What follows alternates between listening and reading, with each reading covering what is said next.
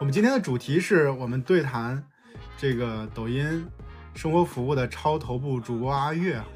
然后我们来跟他聊一聊他这个成长的故事。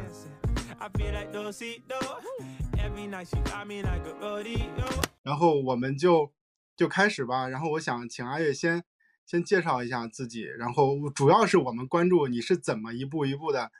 对，走到头部的主播的，肯定想知道你的职业历程到底是什么样的。然后我叫阿月，然后是这个今天很荣幸可以受韩旭老师的邀请，因为我们 有特别的缘分。对，因为我三年前的时候，其实我在做职业教育的时候，然后就有幸采访过那个韩旭老师。对，然后那到底职业教育这件事儿是是什么？就是你是呃在在哪里工作？到底之前在做什么？也给我们讲一讲吧。因为我之前最早是在那个学而思，然后我在二零一七年的时候到二零二零年都是在三节课，就是三节课会有一个呃有一个公写公众号的叫麦克的小姐姐，就是我。二零年我从三节课离职以后的话，就去了杭州，然后那个这个时候又要搬出另外一个老熟人了，就是赵媛媛老师，对，然后我是给给那个媛媛老师做了一段时间她的这个运营和策划。后来到了那个杭州的一个头部的这个电商主播大喜这边，然后给大喜做整个的一个电商好物的一个呃操盘和运营，然后包括他的复播，所以就是从那个 职业教育就很丝滑的过渡了电商直播。然后去年六月底的时候回到北京，然后开始自己做本地生活的这个账号，所以这其实是我的一个一个历程。是的。当时在三节课的时候，你刚才说公众号叫麦克的小姐姐，就是那那个时候你是主要的负责的事情是通过内容文字内容来去做做转化，是这意思吧？是的，就其实我我觉得还蛮有意思，就是其实跟我现在做的事情本质上来说，它是有一些一脉相承的东西的。就是我在三节课的这几年的话，其实一直在三节课的公众号上以麦克的小姐姐这个身份活跃，然后去做麦课。对，然后呢，卖完课以后的话，现在是在卖货。对，做电商的时候卖的是这种，就是可以邮寄到大家的这种物流，对这些东西。然后呢，呃，现在的话做的其实就是本地的吃喝玩乐这些东西。第一个问题就来了，就是说你之前你是通过文字内容，然后靠你的这个文案能力来来去做转化赚钱的，对吧？现在你是就开始做直播了，这里边其实有一个一个挺大的跨越。这块也不是谁都能做到的，因为很多人就折在这儿了嘛，就是他写的好，但是一对镜头一播，他也不会说，然后就是这个肯定不会这么丝滑的就跨越过去吧？这中间会经历了什么吗？对，其实我一五年毕业的时候，然后大概做了一年左右编导相关的工作，然后呢，本身在大学里边也做了很多这种主持啊什么的，所以其实对于我来说就是。从文字转到视频，可能抗拒感会少一些，当然也一定会紧张。就可能播第一场的时候紧张，第二场紧张，第三场、第四场、第五场可能相对来说放放松下来了，也是一个熟能生巧的一个过程吧。对，嗯，我可以理解为，其实啊，这个直播，这个对着镜头说话，咱就这么说吧，这个能力其实本身你是具备的，对吧？对。然后上大学的时候会有很多这种主持的机会，然后包括主持什么市里的活动、学校里的活动。大学毕业以后的话，又做了一年左右的这种编导的工作，所以那个时候其实我也采访了好多人，包括采访了一些什么呃金马奖的这种纪录片导演啊什么的，就是也会有一些这样子相关的经验。那其实我可以理解，文字到到直播这件事情对你来说就还好，因为你你之之前是有这方面的一些积累。那那其实从从教育然后到卖货，刚才你介绍的时候就这么一下就过来了，我感觉。它也算是一个转行，对吧？因为很多朋友其实会关注转行的事儿，转行这事儿有那么有那么简单吗？当时是有什么样的经历吗？就是我第一，我觉得其实我的转行虽然看起来跨度很大，但本质上它其实是有一条线还是穿在一起的，就是比如说都是做内容相关的工作。啊，包括我第一份工作做编导，然后第二份工作的话，可能我做的是教育相关的，无论是 K 十二还是三节课的这种职业教育。然后到了我的现在的这一份工作，包括我前面的这个电商直播，其实我做的还是跟内容相关，我的主线都是内容啊。它其实是一条，只不过内容可能呈现的各种各样不同的形式，比如说有的现出了那种电视节目或者是呃网络节目。那可能有有的呈现成了那种文字的形式，就是大家认识我作为三节课麦克小姐姐的时候，然后还有一部分就呈现成了我们现在大家可能在抖音上刷到我，就是一个团购主播这样子的形式。它其实只是不同的形式，但它背后其实主线都是内容。所以基于这条线的话，我我的这个转行可能看起来跨度会比较大。比如说，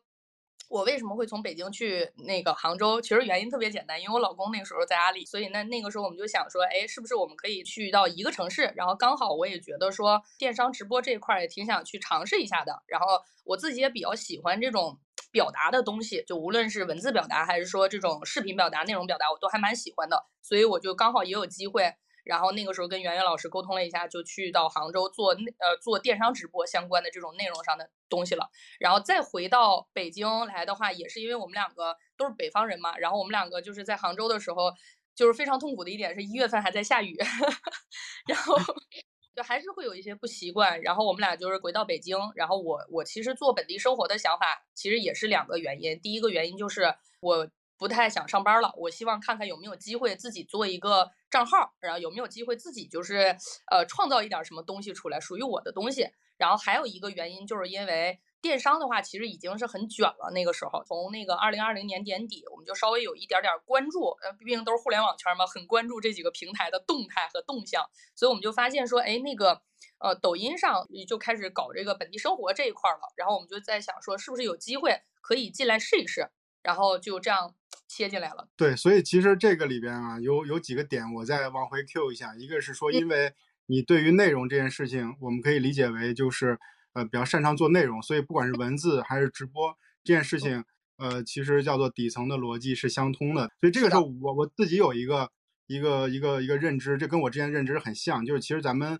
都是做运营的，就我跟阿月一样，就我们都是做运营出身的。我其实思考过，有什么东西是我们运营自己能说了算的。或者说自己就能把这事给干了的，我想了一下，大概有三个，一个就是内容，第二个是活动，第三个是社群。这三个东西呢，就是是我们运营大概率不需要别人的特别强的配合，我们自己就能干的。对，所以刚才这个阿月刚才 Q 这个点很重要，就是因为对于内容这件事情的理解，然后他的这个熟练的的掌控，所以说他从文字，呃，内容跳到这个直播这件事情上，并没有太大的困难。好，那接下来我们就聊第二件事情，就是他先是做了这个直播电商，对吧？然后从直播电商到了这个现在抖音叫生活服务，从直播电商到生活服务这个环节，对，当时就是说你在看有哪些机会，然后就觉得这是一个好的市场，然后你怎么怎么就做的这个决策？你看到了什么现象，让你觉得这是一个比较好的机会？然后以及你做了哪些事儿？呃，先回答第一个问题，就是我我是怎么发现觉得这个是好的机会的？就第一件事情，因为我在杭州做电商的时候，因为我我服务的这个主播像大喜，他已经是千万粉了，就他本身就已经是 top 级别的这种服装主播，所以我其实从一开始的时候，我们的供应链也好，然后还有我们的商务也好，我们是一个特别完整的团队，因为因为这是大喜的一个积攒，对他，但是如果你只是一个普普通通的素人的话，在当下这个状态下，其实已经就是。不太容易在做电商了，因为你没有供应链啊，然后呢，你可能也没有那么多的资源，然后呢，你可能也没有那么大的金钱的能力，说去搭建一个直播间或者怎么样子，就相对来说可能入场会比较难了，会比较困难了。然后这是第一个，我在做自己的账号的时候，其实我最先开始就已经是 pass 掉我可能要做一个电商直播的这个账号了，除非我去签一家 MCN。啊，或者是我我找找谁谁谁合作，但是我当时想的是，我希望自己先试一试，而不是一开始就在零的时候就直接签约，那样子的话其实是不对等的嘛。然后基基于这一点的话，那那其实我为什么选择本地生活，就是因为呃当时明显发现本地生活是有很多的这个利好的政策，就还是习惯叫本地生活来，纠正一下，还是生活服务。对，因为是我在做这个账号的时候，最开始的时候并不是做直播。我先是做了探店视频，因为去年的话，其实会发现它的政策是明显有很多这种政策利好，比如说你的探店短视频，它会给你同城的流量扶持，然后呢，包括多的这种活动啊，就比如说那个各种各样的这种什么活动，你只要参与了这个，每个月甚至每周可能都有不一样的。然后你参与了这个活动的话，你就能得到更多的流量扶持，然后抖加券儿，包括这相关的内容，它是很容易流量爆起来的，因为可能就是我们假设理解为算法上有一些所谓的这种倾斜吧，就是政策上有一些利好，就是这些信息的话，一方面是从网络上获取到嘛，比如说。在二零二零年年底的时候，我们就搜到之前那个信息，就是，呃，抖音其实是把那个本地化的团队，就之前做商业广告的，然后可能大概有一万人左右的员工直接迁过来做生活服务这一块儿，那个时候叫本地生活嘛，所以这是一个确的信号，就是我要做这件事儿了。然后第二件事情就是我做了之后，包括我们身边有一些朋友，然后也在探索这方面的事情，大家一交流，然后测试了一下，发现确实，而这个流量还蛮香的。所以我先开始来做这个这个账号的时候，六月底，然后到九月份，我基本上都是主要在做短视频。然后因为短视频就是我是内容出身嘛，所以我的短视频一定是。我有我自己的选品的逻辑，然后我有我去我去测它的玩法，包括测可能怎么投抖加，或者说怎么让自然流量跑得更好。然后我很快就是通过短视频就成了当时的那个团购最高等级 LV 六。那个时候北京只有四个，然后全比我的粉丝量都高。我那时候只有三万粉儿。对，当我的短视频已经达到了一个当时所谓的这个最高等级的时候，其实我，呃，这个时候因为我最一开始做这个账号。我的目的就是我要通过短视频去切直播，因为我个人认为，可能短视频内容上我的这个那个这个能力可能还是相对来说会有有限的。相对于来说，我可能更适呃更擅长一些直播相关的这个工作，可能在直播这一块儿更容易把格局打开。所以我 就我在一千粉的时候，其实就已经主动去找到抖音相关的这个 BD 同学，然后再跟他们沟通说怎么样能够开直播。我不到一千粉的时候就去问了。然后他们会跟我说说你得先到一千粉儿，然后的话你可能才能开直播。然后开直播的话，最开始也是跌跌撞撞，就是都不知道怎么播，因为电商到本地生活完全是两个不同的玩法。所以我们呢又跌跌撞撞，从九月份开始摸索着怎么能把直播做好，然后基本上是这样子的一个过程。对，刚才阿月讲了，就是怎么从，呃，从开始看到这个生活服务这个机会，然后开始切入这个赛道。我想问一个比较细节的点，就是。就是刚才你讲到两个点，一个就是说对于抖音它是有它是有扶持的，它会给一些那个抖加券儿。但是我觉得啊，其实很多的这个业务都会给，对这个东西感觉不是特别硬。但是你刚才还提到一句话，叫做说你感受到那些流量。我理解就是作作为这个阿月以及大家的做主播这些人，其实大家都很都很敏感，大家对于这件事有希望，还是要看到。比如说我看到谁，我看到阿月这哪条视频火了，或者哪个直播直播间火了，就是在做生活服务这件事儿，那我也去做，可能我我有机会也火了，就是有有条也爆了，我才觉得说，哎，平台应该在扶持这件事儿。我觉得你是不是一定是看到了一些现象，就是很感性的现象，你才会觉得这事儿有机会？对你给我们讲讲很具体的一些现象嘛，我们很感兴趣这件事儿啊。对，稍微稍微澄清一下，刚才有有一个有一个信息，就是我觉得韩旭老师是太想夸我了，今天 没有了，因为我我我我目前应该是本地生活领域里边应该不是第一个破亿的，但是应该是第二个。然后呢，但是我我应该是目前最快的，但是后边的话可能还会有比我快的啊。然后我觉得回到刚才那个问题，其实就是为什么我明确的看到了，首先第一，其实也是因为呃有做类似于本地相关的这个相关的这个同学的确。零粉起号起来了，我有看到的就是零粉起号更快，因为我当时就像我刚刚说的，其实我关注的点是在于说这个赛道它是不是跟电商完全不一样，它是不是一个蓝海，就是我们所说的蓝海，就是我能不能以一个完全素人的状态，我进去以后零粉也能快速起号，能建立起来一个自己的这个 IP 的这个账号。然后当时是因为第一我看到了的确有人是零粉起号就起来了，然后呢第二件事情就是因为我发现。无论是直播还是短视频，这个账号它的变现的能力是直接就是能滚动起来的。我在七百粉的时候，应该左右就是已经开始有这种短视频变现的这个能力了。包括我也发现直播，就是它跟电商有一个完全不一样的一点是什么？电商的话，刚才我也说了，其实我们需要有供应链，我们需要有商务，然后我们需要花很多钱，可能搭一个直播间，哪怕你最基础的，你搭一个直播间，你买两个相机，可能也要上万块了，对吧？但是本地生活，我们的这个直播的话，可能商务。就是抖音本身的 BD 就能直接帮我联系好了，然后还有一些服务商会直接联系我，当然我自己也会出去就是沟通一些商单去撮合嘛，这是个人的商务能力。但其实如果你是一个完全零粉的素人的话，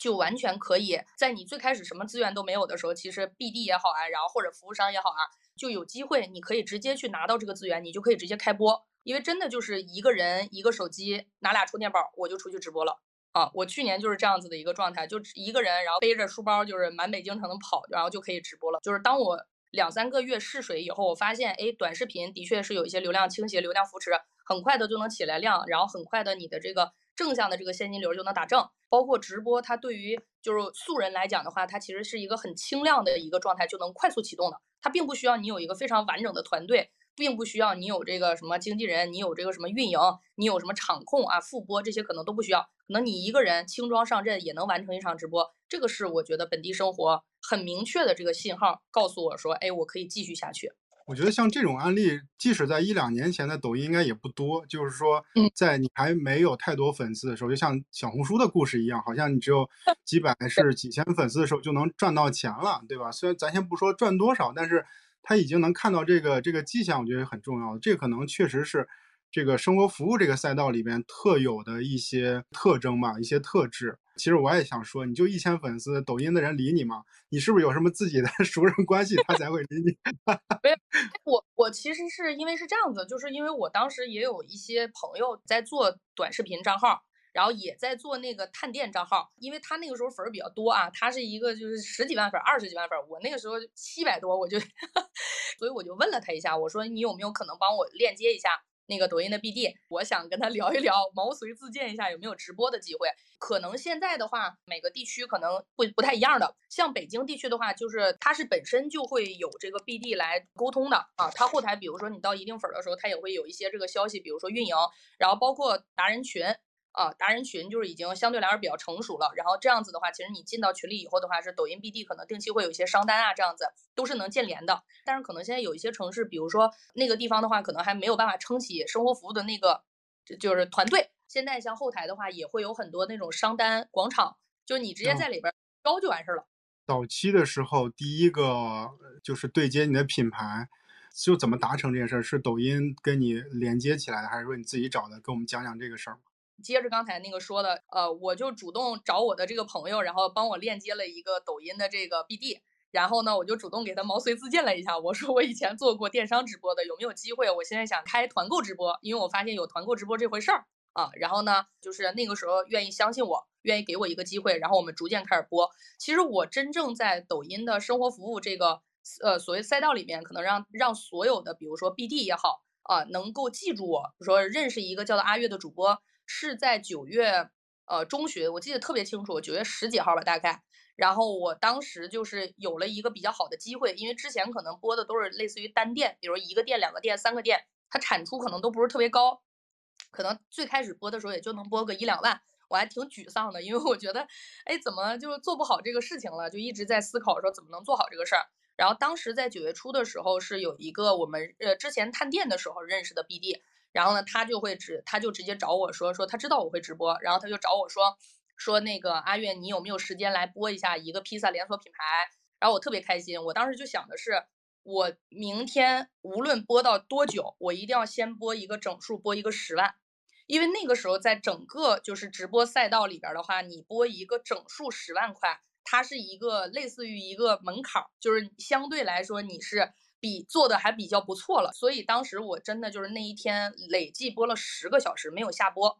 一口饭没有吃，就一个人早上坐在那儿开始说，说到说到晚上九十点钟，然后累计播了十万还是十一万来着？就从那一天开始的话，然后就是抖音基本上可能北京这边的 BD 就知道哦，有一个叫阿月的主播能播了一个十万块，然后从那天开始的话，可能就是慢慢慢慢能接触到更多的资源了，对，是这样子一个状态。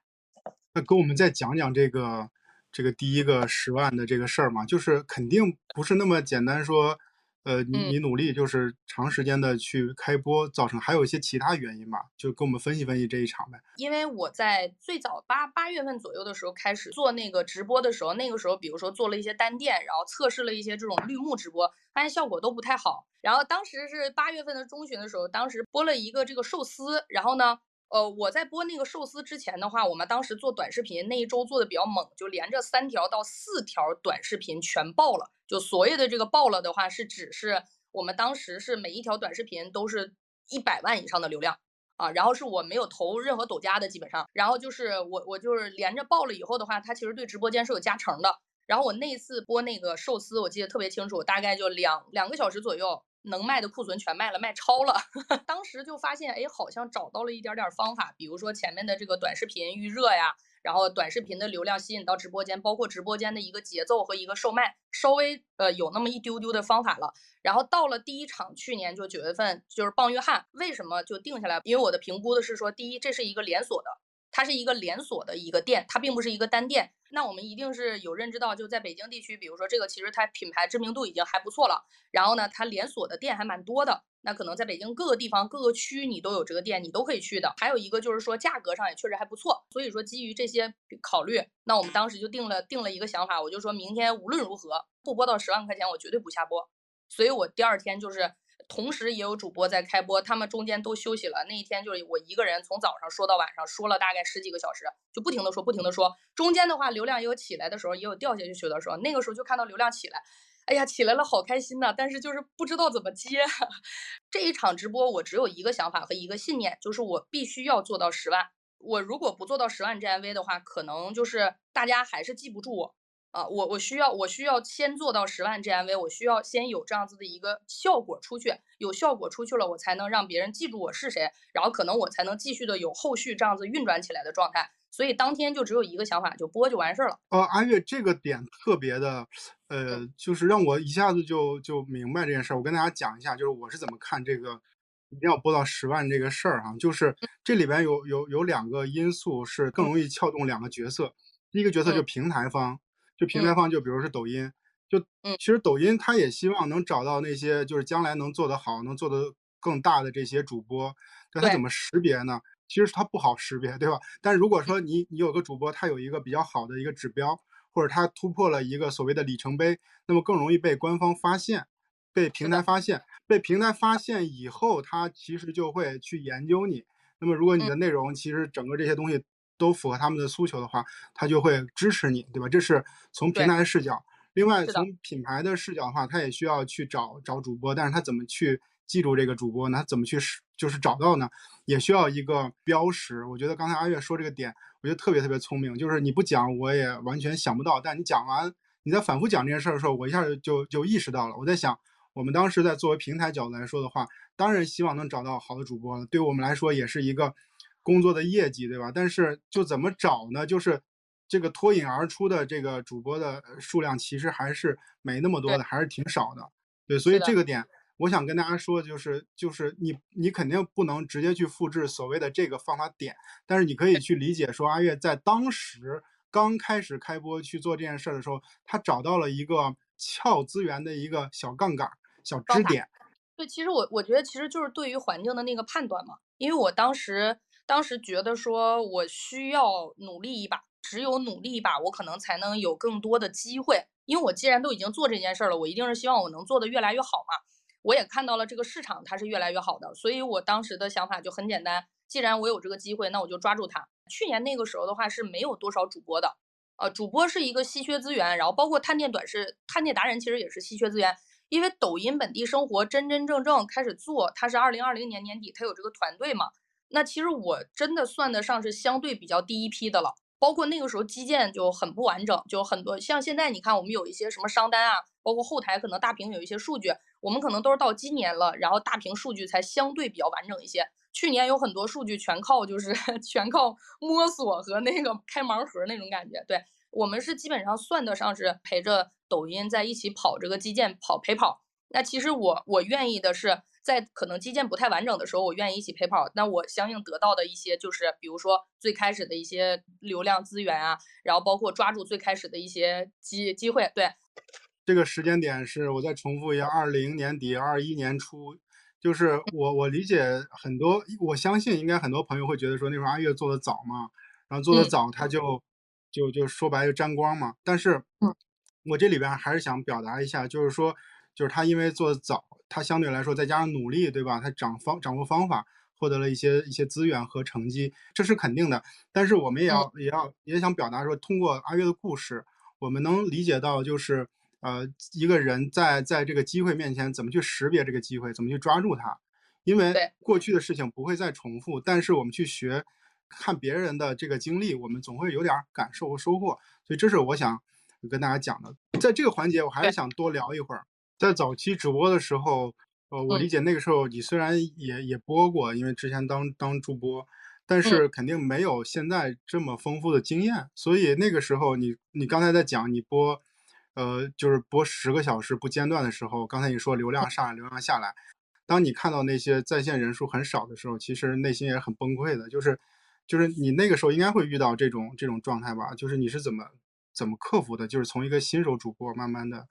嗯，克服这些困难的。就是流量高低一定都是有的，但是我有一点是，我觉得既然我做这件事儿，首先第一，你作为主播来讲，你你要保证你的那个情绪的平稳。就是流量来的时候，其实我的第一反应一定是我怎么能快速把这个流量留下来，然后进行二次转化，然后呢，然后让这个流量可以一层一层一层往上叠。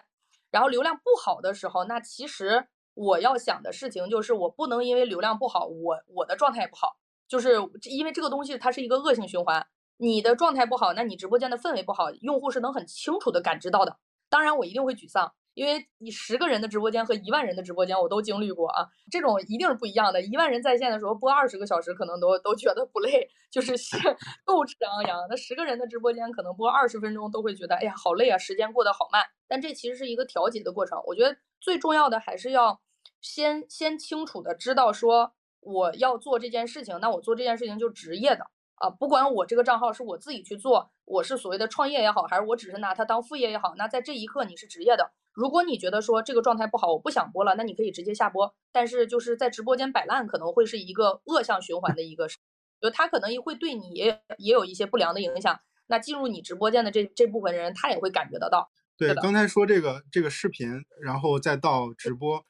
呃，能不能跟我们讲讲，就是你怎么看这两种内容形态？就是我我是想让你。就是从这些角度去讲，就是它一定是在你的不同阶段，它有不同的作用。比如说你刚开始做的时候，你刚才也讲，就是先做探店视频，后来才做直播。但是现在你把直播做起来了以后，你还会再去做视频，或者以后你想去再投入更多去做视频。所以你是怎么看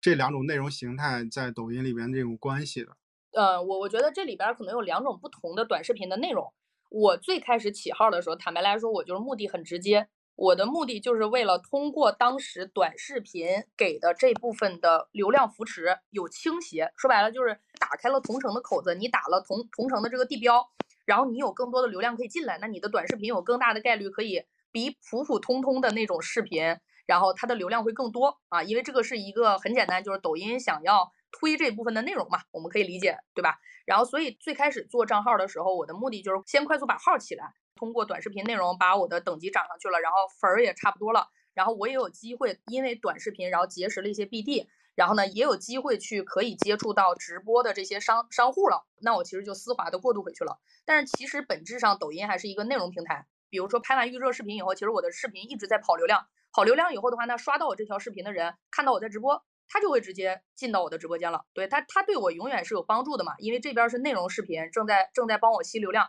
然后我在直播间其实是一个拔草的过程，因为直播间那个短时间之内没有办法快速种草，都是通过短视频这种内容形式来进行种草，然后通过那个直播来拔草。这个是其实就最简单的，我理解为我最初的这个探店短视频，然后和我们直播间大这样子的一个联系，包括一个进进阶的一个过程。对，然后我理解刚才你说的，呃，短视频其实在初期的时候，它是用来去去做涨粉的，然后。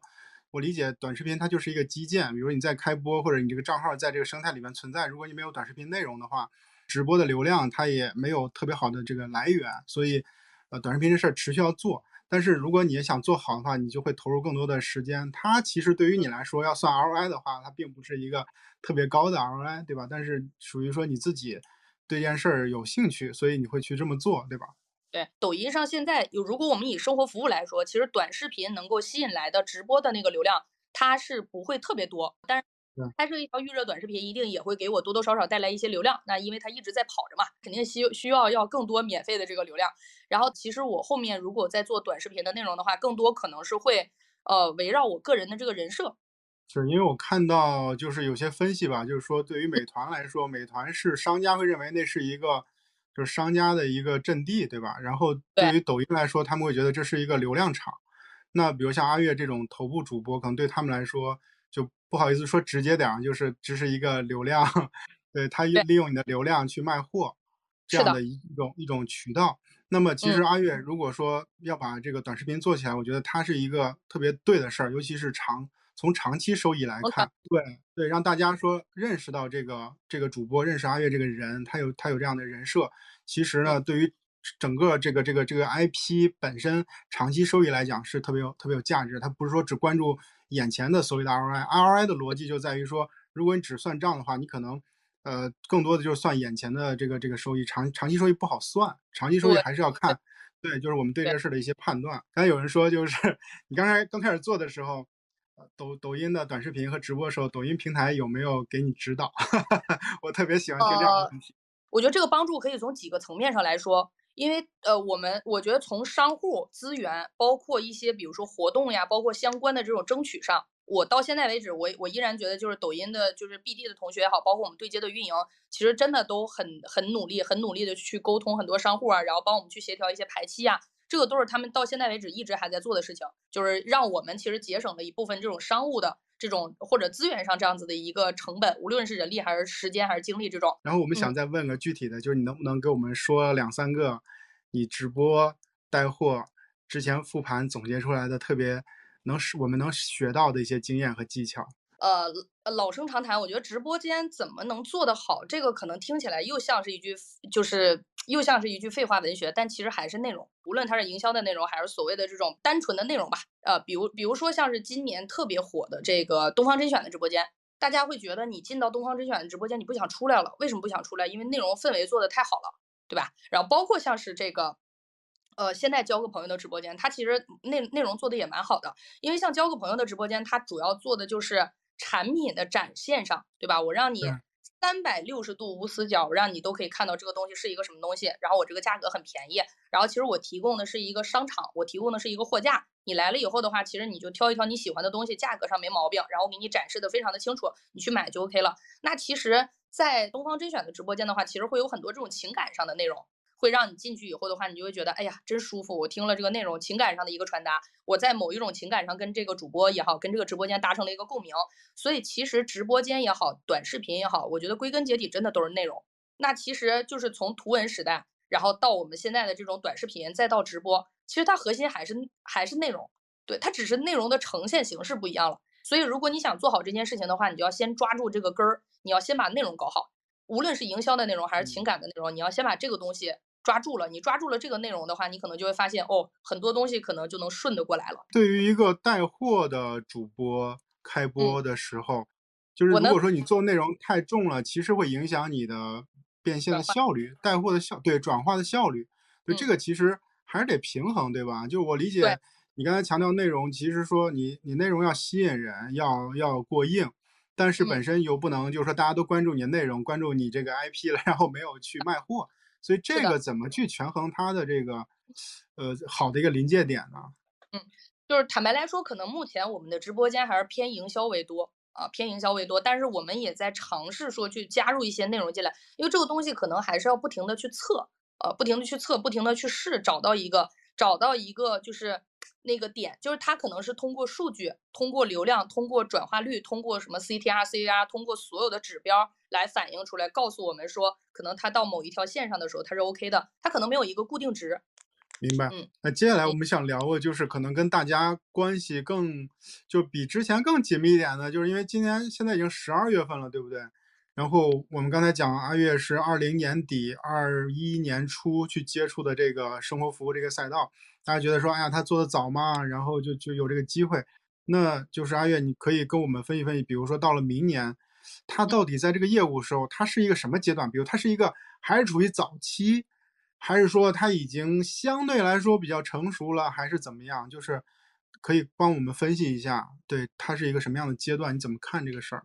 就是我我其实认为认为的是，可能目前的话，基础基建可能搭的差不多，然后那个明年的话，可能还会处在一个成长期。对，明年年末的话，可能相对来说会进入一个比较成熟的一个状态。成熟的阶段的话，可能就是各种生态啊，大家的这个玩法也好啊，然后或者说是呃各方进入这个生态里边怎么去变现也好啊，然后或者说怎么去做也好啊，基本上就已经是一个成熟的一个呃，可以说就是可以复制粘贴了，就是就像电商现在一样嘛，对吧？很多的这种课程也好，还是直播间的这种模板也好，可以复制粘贴了，这是我们的一个个人的一个判断。那个，那那其实我理解这个生活服务啊，就分三个品类嘛，一个是餐饮，对吧？一个是酒旅，一个是道宗。我也来回答一下我的视角啊。首先，这个生活服务这个盘子是比较大的，因为就首先这个事儿要看线上化率啊，现在只有百分之三，或者是大概是这个数字。所以本本本身来说，这个事儿就是从线下搬到线上有很大的这个机会。这个其实当时美团在分析自己的业务的时候，也主要就是去看的线上化率，这是第一点。那第二个就是说，可能我之前会担心，比如说像这个 SKA 这些大的这些品牌，全被阿月这样的头部主播都给抢走了，或者是他们都会去找，会不会都会找他这样人？那么接下来再去呃入场的这些人，是不是就没有机会？这是我当时提的问题。然后问了很多抖音和快手同事，他们给我讲的是说，现在这些大的 SKA 他当然会喜欢阿月这样的主播，但是呢，他们大的这个品牌商家他们会一下投几百个甚至上千个这样的主播。那么其实他们把主播当成一个流量的一个一个来源，所以所以他们会要换着投。对于那些那些他们也他们也会认为这个主播是他们，哎直接点说洗这些主播的一些流量的一种方式，所以他不会每次。都找固定的这些主播，所以他们也会不断的去更迭，然后量也比较大，所以这是呃不至于哈，不至于像我担心的都会去只找阿月，但是别人就没有机会，这个是不至于的一个原因。然后另外一个他们讲就是说，很多的就大的 SKA 是是相对来说有限的，但是有很多区域性的，就是本地属性比较强的这些商家，这种对对吧？他是有很多的机会，呃，这些其实我偷偷说，估计阿月应该不会去接，因为。对于对于阿月来说，就效率太低了，因为它可能不是全国的连锁，对吧？它可能是区域性质的，它大概率阿月大概率这样的这样的角色不会接不会接。但是呢，如果你现在刚入场，或者说你本身可能没有那么大的话语权的时候，这个可能就是一个比较好的机会。对，这是我对这件事的理解。我我其实也会也会有有城市商户的一个合作，就这些的话，其实都会都会有合作嘛。然后我们其实还有一个 showcase 是北京本地的一个偏高端的一个川菜。然后可能人均是那种三四百，它只有九家店。然后我我是单场的话，给他做到了一百五十多万一个直播的一个 GMV。对，然后因为可能有一些 SK 的话，可能就是都未必能够单场做到这种，但是其实还是蛮蛮多空间的吧。我个人也觉得是还是有一些这个空间和发展的这个潜力在里边的。对，然后再往下就是我们还在聊哈，就是如果说。大家想听听阿月给我们讲，就是如果说这时候再入场会是个什么状态？就比如说我们现在如果有朋友想入场去做这件事情，或者有有有品牌或者服务商想去做这件事儿的话，该怎么选这个品类？或者说这第一步该怎么卖呢？一般情况下，就是我以北京来举例啊，可能不同的城市可能不太一样。就就是包括我自己入场的时候，我会从那个餐饮开始切嘛，因为餐饮的话，可能你可选的面比较多。对吧？比小到可能说就是我们旁边的这个单店或者是连锁店，然后大到这种 SKA，然后这种的话你其实都是可以选的。然后酒旅的话，其实现在比如说北京这边的话，可能有一些比如说呃这个周边的一些酒店啊，一些民宿。对，然后其实这个的话，我个人坦白来说啊，如果从我个人角度上来讲的话，可能会觉得餐饮会好切一些。但是呢，也有很多，比如说今年的话，其实会有很多这种，比如说之前是做导游的，然后因为这个被动的原因。然后，所以其实就是很多导游也会也会转行，他们去做酒旅，他就很丝滑，因为他擅长的那个地方。我我个人觉得啊，呃，可能从官方的角度上来看的话，那餐饮可能是相对来说体量比较大的，也相对比较成熟的。但是呢，你也可以找你擅长的，比如说你原来就是在旅行社，或者你在这个旅游公司相关的，就酒旅稍稍微相相关一些的，然后你就可以直接去，那你切到酒旅上，可能你会更丝滑一些，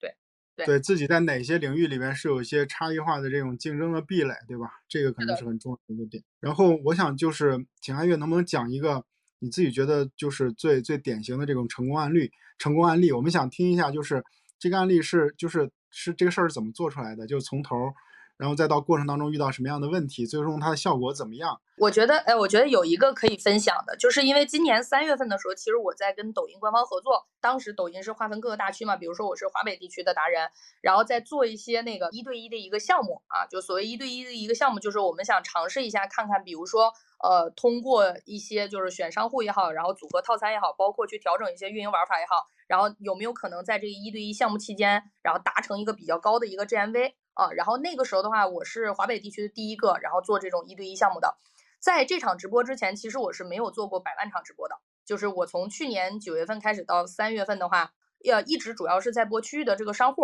然后，但是呢，我在三月份的时候也是播了一个区域的商户，也并不是 SK。然后当天的话，其实我们呃从最开始的选商户啊，包括我们去分析了这个选择什么样的品牌。然后分析了他过往过往的一些直播数据，然后我们最终选定一个商户，然后呢，通过一些这种就是运营的这个玩法，然后当天也是在不停的测试运营玩法。比如开播以后，我们发现这个流量起起伏伏，那我们去调整，说我们要我们可能随时会下播，然后可能会调整，快速的复盘，快速的调整，然后呢再快速的重新开播，然后通过这种方法，然后当时是做成了我的第一个一百万的一场直播啊，但当天也是播了播了十个小时左右。但是其实对比我第一次播十万，这里边就有一个很大的区别了。我第一次播十万，播了十个小时，也也同样是十个小时，但是我单小时的效率可能只有一万左右。但是我第一次达成一百万的时候，我单小时的效率已经是十万，我已经翻了十倍了。包括我们我刚刚说的那个，就是北京只有九家店的那个，呃，那个高端川菜，其实是龙人居，它很贵。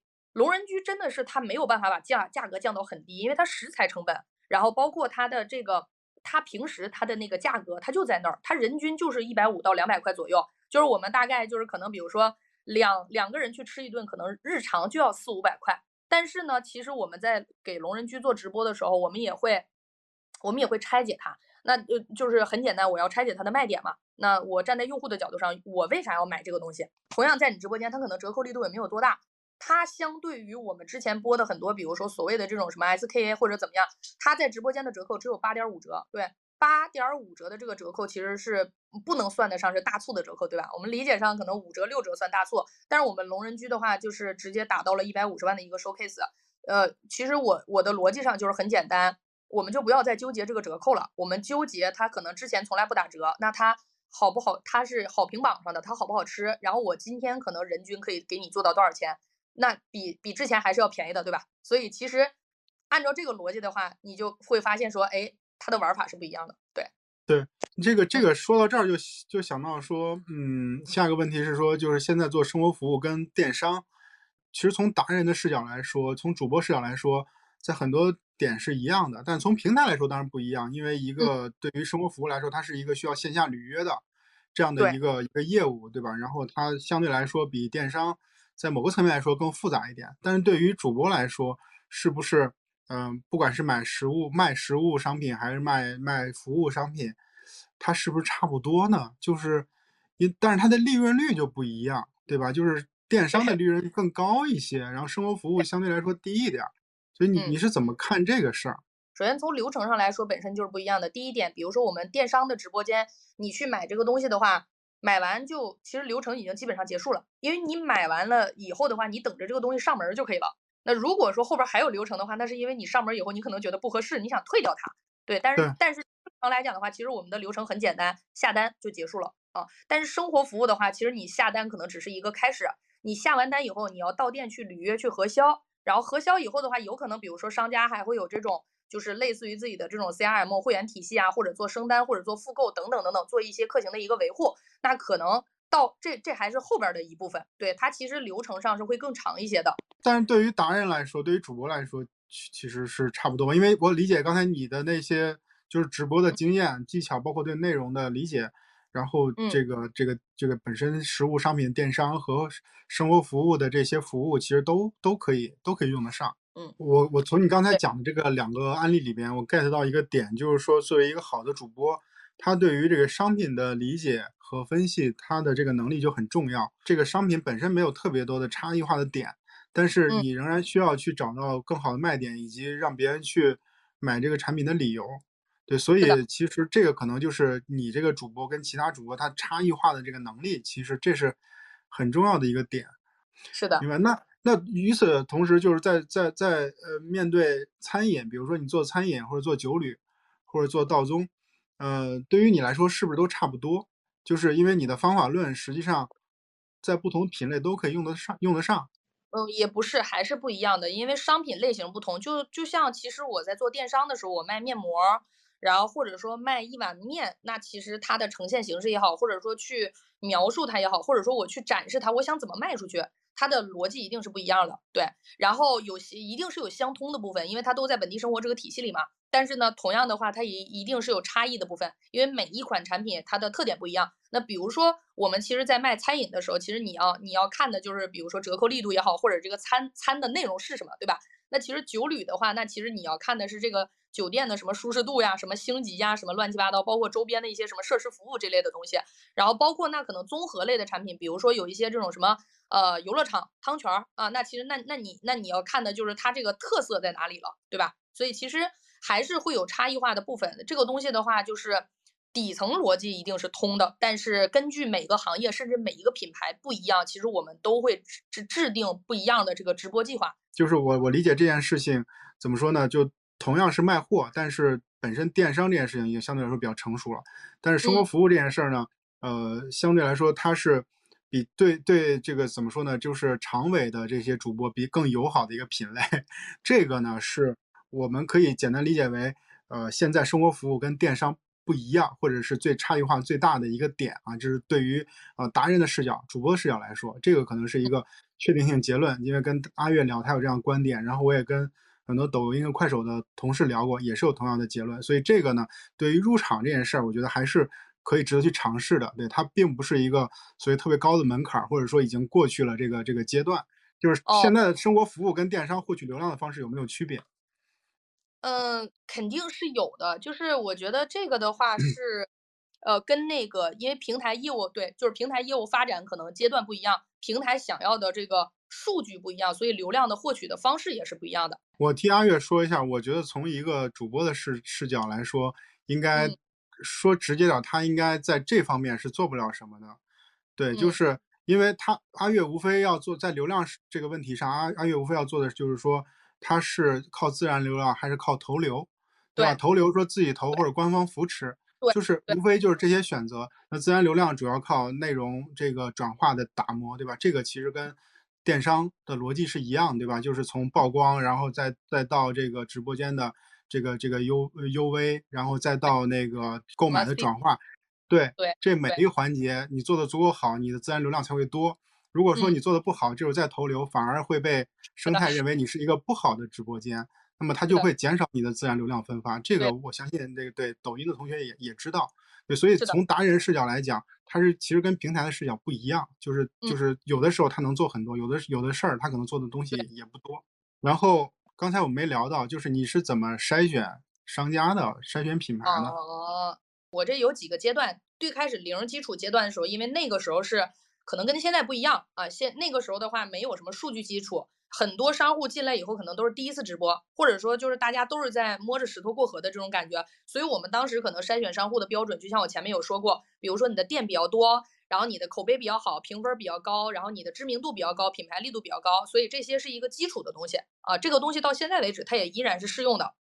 然后除此之外的话，比如说像现在我更多合作的是 SK，那其实 SK 的话，它就也没有什么筛选了，比如说。必胜客合不合作？那一定合作的。星巴克合不合作？那一定是合作的。对，所以到了现在这个阶段的话，可能基本上我们会跟很多这种 SK 合作，然后区域性的商户的话，也依然还是会基于刚才说的那个逻辑。然后我觉得可能有很多同学更多想问的是，比如说你作为一个那个呃新人，对吧？比如说我作为一个新人，如果我刚刚入驻的话，可能我要怎么去筛选商户？其实这个事情，呃，经过了这么长时间的一个那个打磨。以北京来举例，其实假如说你现在是零基础进来的，呃，无论是这个呃到店直播的这种到店的这种餐饮，还是说北京现在也开了这种团购外卖服务嘛，